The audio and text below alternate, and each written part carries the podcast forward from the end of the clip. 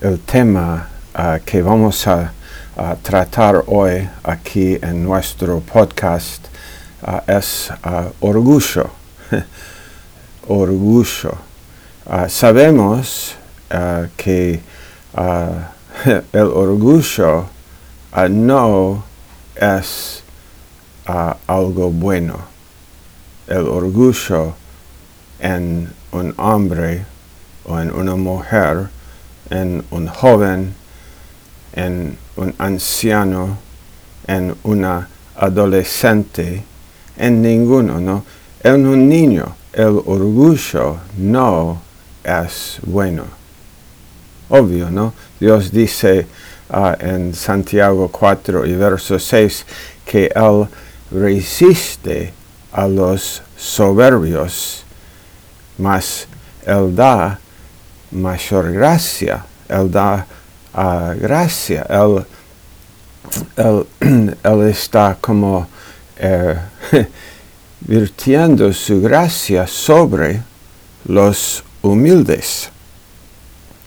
Entonces, si es, es tan dramática la diferencia, you Dios, no, Dios no es neutral a los soberbios, Dios resiste al soberbio. Dios no es como, como que no le importa que un hombre es orgulloso, no, Dios está activamente resistiendo. Cuando, cuando hay en, ese verso en, Santiago 4, 6, uh, la palabra por uh, traducida ahí resiste, el resiste es una palabra militar es una palabra, la raíz de esa palabra es de una acción militar en contra. Ustedes están atacando, yo estoy resistiendo su ataque. Esto es como Dios ve el orgullo.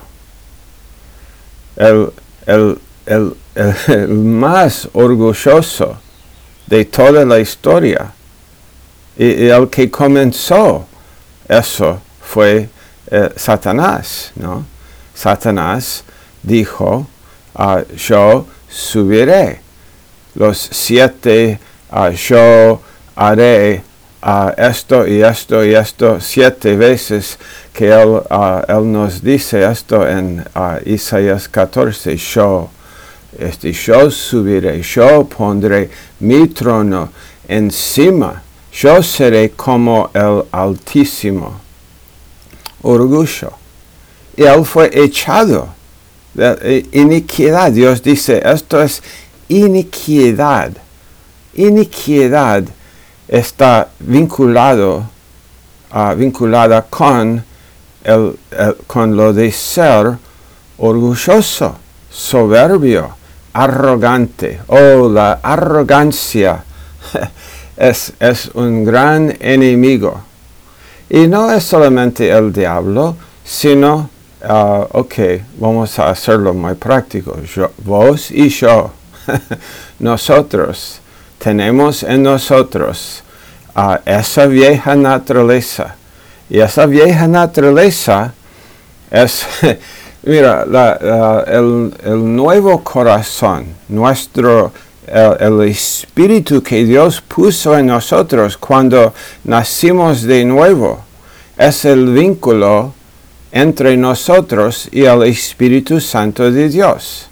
La nueva naturaleza es el vínculo entre yo y Dios. El Espíritu ah, puede tener comunión conmigo uh, si yo soy lleno del Espíritu, si yo estoy andando. a Efesios 5, 18, uh, Gálatas 5, 16, si ando por el Espíritu, la, nueva naturaleza, el nuevo corazón es el vínculo del Espíritu Santo de Dios conmigo. Pero la vieja naturaleza, también mía, es el vínculo, es mi vínculo con el mundo de Satanás, con el gobierno de Satanás. Esta es la razón, hermanos, por la cual uh, por la cual Santiago, cuando él habla de dos tipos de sabiduría, ¿no? La sabiduría de lo alto es pacífica, amable, es manso. Pero la, otra sabiduría es uh, terrenal de este mundo, animal de la vieja naturaleza y diabólica.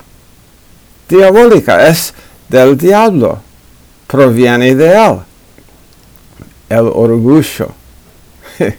y, y, no conviene decir, pero, pero yo nunca soy orgulloso. um, oh no, vos no tenéis una vieja naturaleza. Claro, sí, ahora entiendo. Vos sos la excepción a, los versos que dice, todos están todos están destituidos de la gloria de Dios. Vos sos la excepción, vos no sos destituido. No, estoy bromeando, obvio. Cada uno de nosotros uh, tenemos que afrontar esa realidad. Gracias a Dios que hay una, que, que existe una solución y que Dios no solamente nos ha dado la solución, sino que también Él ha sido muy paciente para con nosotros, muy misericordioso, muy lleno de gracia, muy perdonador.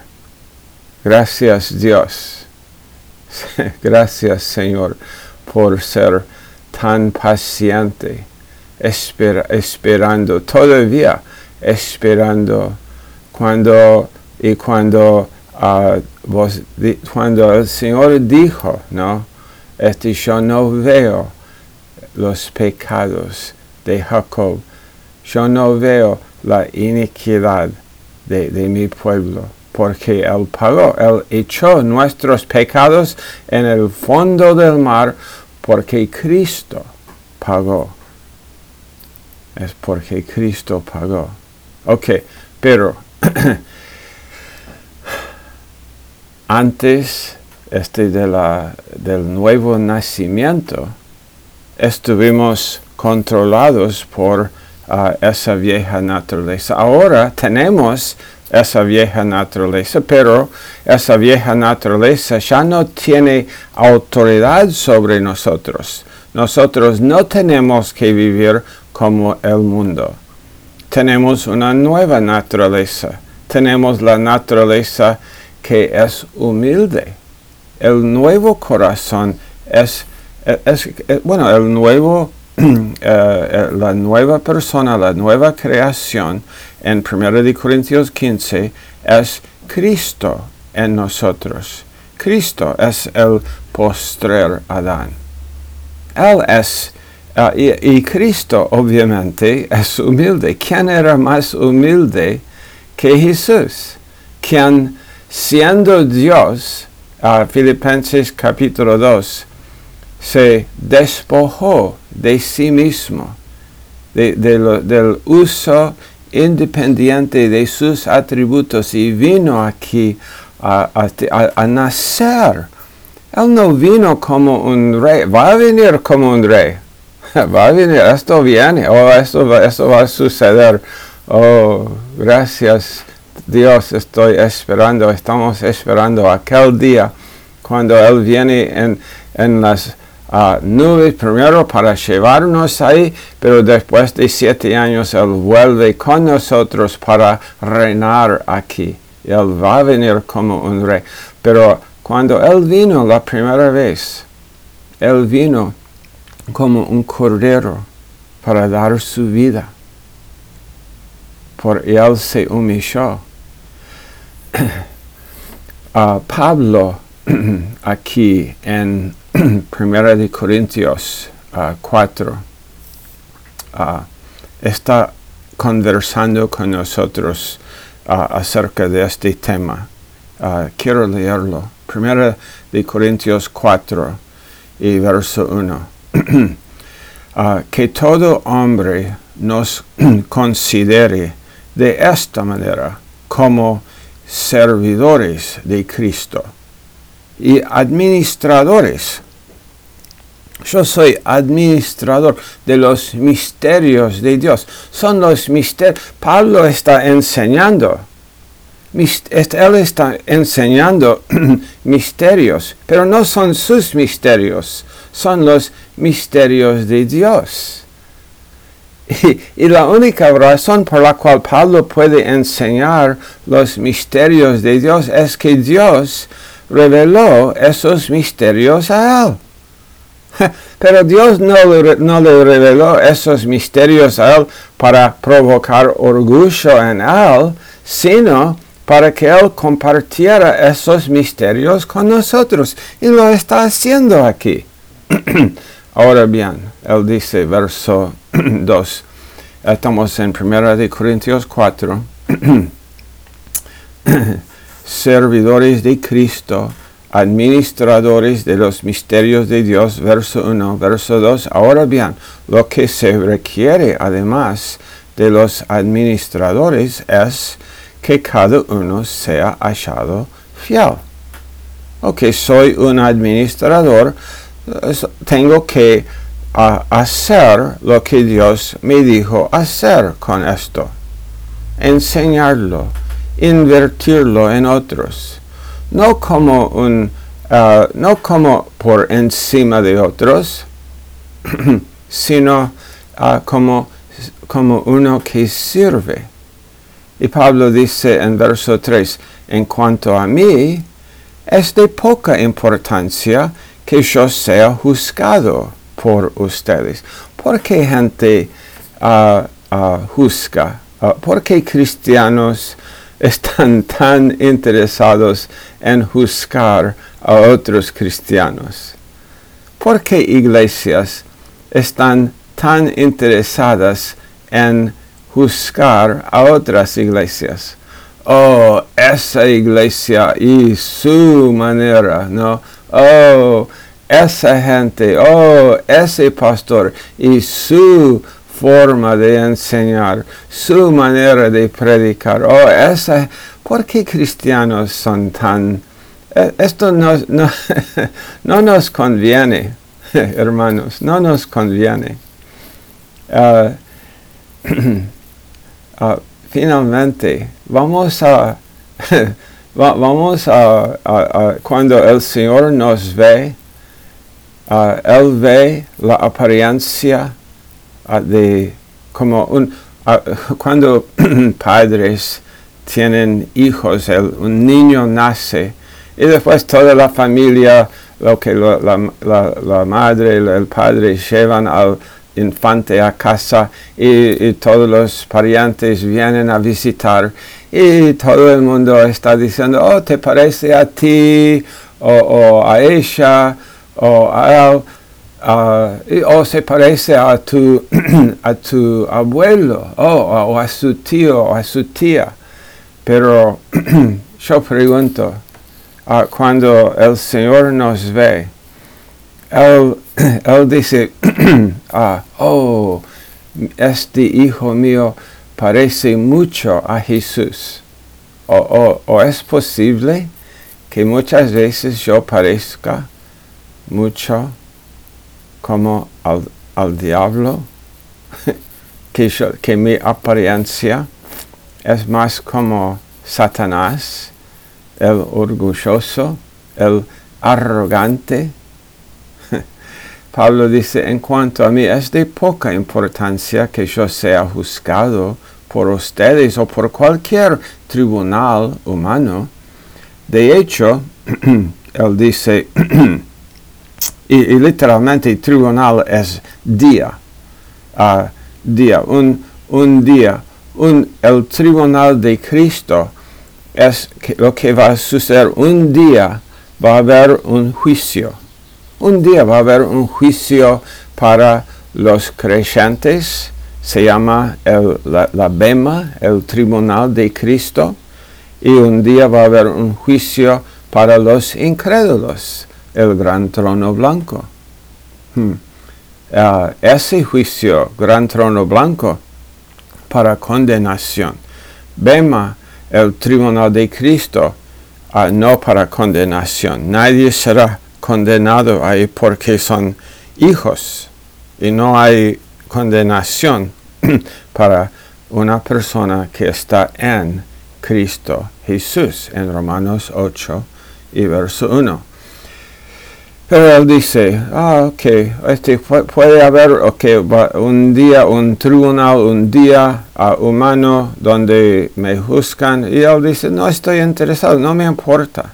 Ustedes me juzgan, no me importa. De hecho, él dice, ni aun yo me juzgo a mí mismo. Yo no estoy intentando hacer esa evaluación.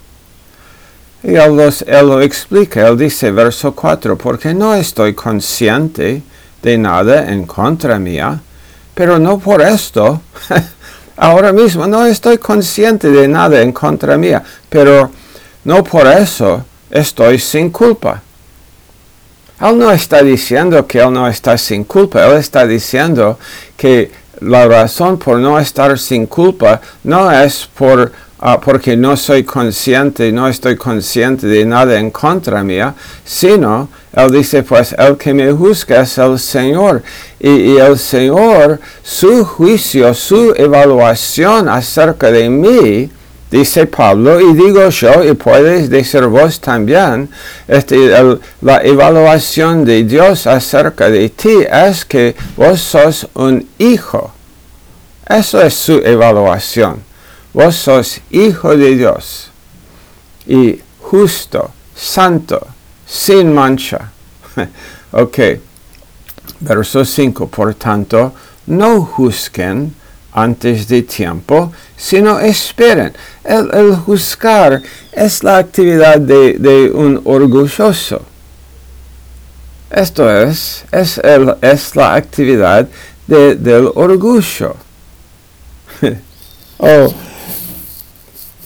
pienso que ah, somos mucho más orgullosos de lo que nos imaginamos. es un milagro que el Señor nos soporta tal como lo hace. Ah, seguimos leyendo un poco aquí más. Ah, no juzguen ahora en, este, en esta, esta vida no juzguen. Es antes de tiempo, porque va a haber un juicio. Él lo explicó en capítulo 3. El tribunal está explicado en capítulo 3. El capítulo antes de, de 4, ¿no? Él explica que va a haber ese juicio. Entonces él dice aquí, no, no juzguen antes, no juzguen ahora, ese día no ha, no ha venido todavía. ¿Por qué quieren juzgar ahora? Porque se van a equivocar mucho.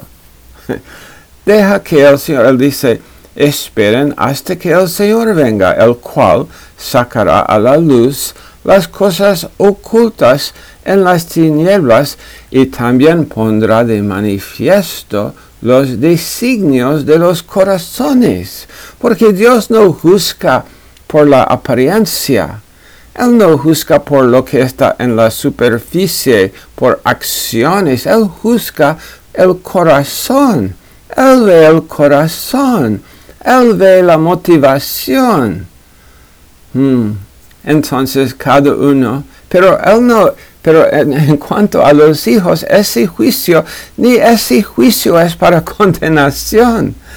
Entonces cada uno recibirá de parte de Dios la alabanza que le corresponda. Oh, qué bueno. Aun cuando el Señor revela eh, lo que está en el corazón, no es para condenar a la persona con mala motivación, sino es para recibir una recompensa de parte de Dios, la alabanza que le corresponda. Hmm. Verso 6. Unos minutos más aquí, hermanos, hoy. Esto, hermanos, lo he aplicado en sentido figurado a mí mismo y a Apolos por amor a ustedes. Él dijo en capítulo 3, Ah, porque él, los dice a ellos, ustedes son carnales, ustedes algunos son, eh, están diciendo, yo soy de, Pablo, yo soy de Apolo, yo soy de Pedro, yo soy de Jesús. Ah, ustedes tienen divisiones, contiendas, ustedes discuten sobre cosas pequeñas aquí en, en, la vida y en, en la iglesia, están, son carnales, es la vida carnal. Pero él dice, yo he aplicado, y en capítulo 3 él dijo, ¿qué es Apolos? ¿Qué es Pablo? ¿Quién es? Nosotros somos, somos solamente siervos de Dios. Uno planta y el otro riega, pero Dios da. Dios, Dios hace crecer la planta. Ok. Ah, por amor a ustedes lo he, aplicado, lo he aplicado en sentido figurado a mí mismo y a Apolos por amor a ustedes, para que en nosotros aprendan, aprendan ustedes no solamente lo que nosotros, la doctrina que enseñamos, sino que también vean nuestras vidas y vean en nuestras vidas humildad, que nos humillamos delante de Dios y delante de la gente. Nos, andamos en humildad, no en orgullo. Ah, para que nosotros aprendan a no sobrepasar lo que está escrito, para que ninguno de ustedes se vuelva, y aquí está la palabra, arrogante, para que ninguno de ustedes se vuelva arrogante. Mm. Es, un, es un gran temor que Pablo tiene en cuanto a la gente de la, iglesia y que nosotros ah, lo predicamos también por la misma razón, porque la arrogancia, cuando un hombre es soberbio, orgulloso, Dios le resiste. Y si es hijo, si es hijo, Dios le resiste. Pero es hijo, sí, pero Dios está resistiéndole. No es el diablo que está resistiéndole. Él, piensa, oh, el diablo está resistiendo. No, no, Dios está resistiéndote porque sos orgulloso. Y Dios está esperando que te humilles. Wow que aprendan, oh, en todo el aprendizaje que, que aprendamos a nosotros, a, la humildad, que aprendamos ser humildes. Aprende, oh, necesito aprender la humildad para que ninguno de ustedes se vuelva arrogante a favor del uno contra el otro. ¿Por qué? ¿Quién te distingue? Y aquí esta pequeña pregunta aquí. ¿Qué tienes que no recibiste? Oh, qué buena pregunta, ¿no? ¿Qué, porque, oh, mira, si yo soy un buen predicador, ¿qué tienes que no recibiste? Oh, pero yo soy uh, un buen yo soy un excelente músico. ¿Qué tienes que no recibiste? Oh, pero yo soy muy ah, ah, talentoso en, en, en, evangelizar. ¿Qué tienes que no recibiste? y si lo recibiste, ¿por qué te jactas como si no lo hubieras recibido? Quiero dejarnos con esa pregunta y, que cada uno uh, ande delante de Dios con esto. Oh, no tengo nada que no recibí de ti, nada bueno, todo lo bueno he recibido de ti, Señor. No tengo nada que vale la pena tener, sino que fue un regalo que me diste. Y si lo recibí, entonces no debo jactar como si no lo hubiera recibido.